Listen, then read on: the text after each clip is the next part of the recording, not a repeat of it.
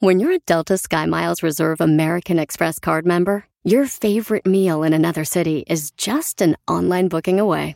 Así que conocerás dónde se consigue el mejor pan dulce to have with your morning cafecito en LA. Where's the best pupusería in the Bay? Y dónde encontrar la salsa verde más rica en San Antonio. Because you're the travel foodie. The Delta Sky Miles Reserve American Express card. If you travel, you know. Learn more at go.amex slash you know reserve. It's your time. Join global thought leader, executive producer, and New York Times bestselling author T.D. Jakes and today's leading culture shifters for an experience unlike any other. At the 2024 International Leadership Summit, spiritual and business leaders can gain the practical tools they need to maximize their timing for success. With world class discussions, breakout sessions, and networking opportunities, this is where your dreams turn into reality. Timing is everything, and your time is now. March 21st through 23rd in Dallas, Texas. Register today at thisisils.org.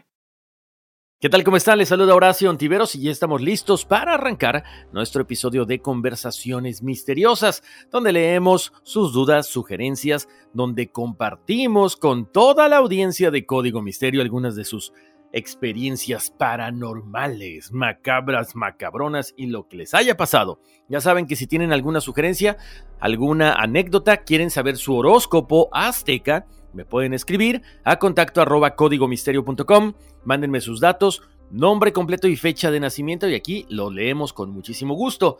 Oigan, tenemos por acá ya las primeras fechas y nos vamos a ir con los siguientes nombres. Serpiente.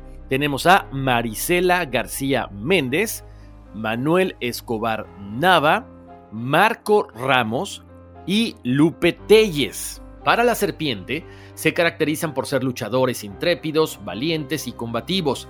Son personas a las que les encanta enfrentarse a todo tipo de obstáculos con el único objetivo de vencerlos. Son triunfadores natos. Son líderes, personas con una mente brillante y un razonamiento lógico y con gran intuición. Se muestran tal y como son con la gente con la que se rodean. Para el ciervo tenemos a Felipe García, Alan Marrero, y Marcial Telles. El ciervo oculta sus miedos tras una máscara que le hace parecer alguien extrovertido, que transmite confianza, dulzura, pero en realidad solamente se sienten cómodos ante un grupo reducido de personas. Es un signo pacífico que detesta el conflicto y la confrontación. A veces incluso renuncian a defender su punto de vista y esto a su vez provoca que no logren sus objetivos y que haya quien se aproveche de él. Son inquietos y les gusta aprender cosas nuevas. Para la caña tenemos a Brandon Rafael Baez Vázquez, Lourdes del Río y Oscar Tapia. Para la caña son personas contradictorias, son polifacéticos, se adaptan a cualquier situación, lugar y ambiente. Para progresar no dependen de nada ni de nadie. A veces pudieran parecer débiles, pero tienen fuertes convicciones, aunque a veces les cuesta trabajo defender su punto de vista porque no les gusta la confrontación. Buscan alcanzar éxitos profesionales y económicos sin dejar de hacer lo que les gusta. Para el jaguar son las siguientes personas.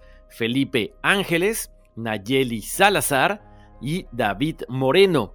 Para las personas de signo jaguar, son nobles, están llenos de energía y poseen un carácter fuerte que en ocasiones pudiera llegar a ser autoritario. Tienen una gran ambición, son orgullosos, les gusta tomar iniciativa y dar órdenes. Una vez que se fijan un objetivo, da igual cuántos obstáculos se encuentren en su camino, porque continuarán luchando y lograrán los resultados tal como lo tenían en mente. Tienen mucha seguridad en sí mismos y eso hace que los demás los admiren y respeten. También son muy exigentes consigo mismos y buscan siempre la perfección. Y finalmente, el Silex son Mónica Tapia y Alberto Tapia. El Silex representa a personas impulsivas, ambiciosas y con gran fuerza de voluntad para afrontar cualquier desafío. También son personas con una gran imaginación y creatividad que se debaten entre las ansias de libertad, aventura, sentido del deber y la responsabilidad. Les encantan las aventuras, las cosas locas, las cosas arriesgadas, aunque muchas veces su sentido común evita que se dejen llevar por este tipo de situaciones. Ya acabamos con el horóscopo azteca, vámonos directamente con algunos correos electrónicos. Ya saben que en los correos me pueden preguntar cualquier cosa Obviamente me tienen que dar autorización para que yo lo lea aquí en voz alta y compartamos estas historias que de repente le encantan a la gente. Eh, dice por acá Manuel Escobar, que onda otra vez molestándote y perdón por el correo, que a lo mejor es un poco largo. Ni te preocupes, Manuel, es interesante la historia. Te cuento esta historia de tantas que me han pasado a mí y a mi círculo familiar. Esta en particular le pasó a mi hermano que dice, y dicen que lo que vio fue un chaneque. La verdad, me volví a acordar de eso cuando escuché el capítulo de Los Elementales del Mundo. Bueno, te cuento sin darle tantas vueltas. En ese entonces mi hermano tendría 11 años más o menos y yo como 13 más o menos. Vivíamos con mis abuelos, una tía y sus dos hijos, creo que de 6 y 4 años en ese entonces. Vivíamos en un edificio en el cuarto piso. Frente de nosotros nos quedaba otro edificio, el estacionamiento y un parque pequeño. Una noche mi hermano se quedó despierto muy tarde, casi madrugada, cuando dice que escuchó una risa de un niño. Así estuvo un buen rato, pero no le dio importancia siguió escuchándolo y se asomó por la ventana de la sala y vio a un niño desnudo corriendo por todos lados. Pero al verlo otra vez notó que se parecía mucho a nuestro primo pequeño, así que cuando vio que se iba a meter al parque que no estaba alumbrado, todo estaba oscuro, así que sacó medio cuerpo por la ventana y le gritó su nombre. Al momento que le gritó, el chaneque o lo que haya sido, volteó a verlo, donde debería tener la cara, la tenía como si se le hubieran quemado, como si estuviera prendida. Mi hermano al ver eso pegó un grito, pero fue un grito horrible que despertó a todos y algunos del edificio salieron a ver qué había pasado. Mi hermano después de eso no dormía y siempre tenía todas las luces del departamento prendidas. Todas. Así dormía por ratos y no sé cómo, pero se daba cuenta cuando una se apagaba, haya sido del baño o de la cocina. Solo se le quitó cuando mi abuela se lo llevó a que le hicieran una limpia. Te digo, le pasaron más cosas después de eso antes de curarse, pero el correo ya es demasiado largo. Si quieres que te cuente más, házmelo saber a través de tu podcast, con gusto te lo cuento. Muchas gracias Horacio por leer el correo, muchas bendiciones a tus proyectos y a tu familia. Aquí vamos a andar al pendiente y vámonos que aquí espantan. a ver, mi estimado Manuel, muchas gracias una vez más. Te reitero, Creo que todos nos encantan estas historias porque entonces nos hace sentir que no estamos solos, que no somos los únicos que hemos experimentado estas cosas y bueno, que no estamos tan locos como pensamos, ¿no? Oye Manuel, interesante lo que me comentas porque bueno, estos chaneques para la gente que nos esté escuchando, pues vendrían siendo una especie de duendes, ¿no? Elementales de tierra, algunos dicen que habitan en lugares peligrosos, otros dicen que son pues como un troll, ¿no? Como un duende que cuidan la casa por ejemplo, algunas culturas dicen que están asociadas con el inframundo y su función es escuchar y cuidar tanto los lugares como bosques, montes, animales y también se comenta que hay que tener cuidado porque son medio mentirosos. Ahora, interesante que lo hayas visto cerca de tu casa. No sé si tu casa, eh, o bueno, donde estaban en ese momento, esté cerca del bosque o algo. Pero bueno, eh, normalmente son seres tranquilos, son traviesos, pero bueno, lo importante es que no, no pasó nada con tu hermano. ¿Y cuántas veces tenemos un duende en casa y no nos damos cuenta, no? Lo importante sería poder entablar una relación con estos seres, una comunicación para saber quiénes son, qué quieren, qué hacen ahí. En fin, muchísimas gracias y espero la segunda parte de tu historia, ¿eh? Tengo por acá otro mensaje que dice así, ¿qué tal Horacio? Apenas descubrí el podcast y me encanta, me estoy poniendo al día. Precisamente hoy escuché el episodio del número 12. Yo escucho el podcast en el gimnasio mientras hago la rutina de pesas y ¿qué crees? Todas las rutinas se hacen de cuatro series con 12 repeticiones.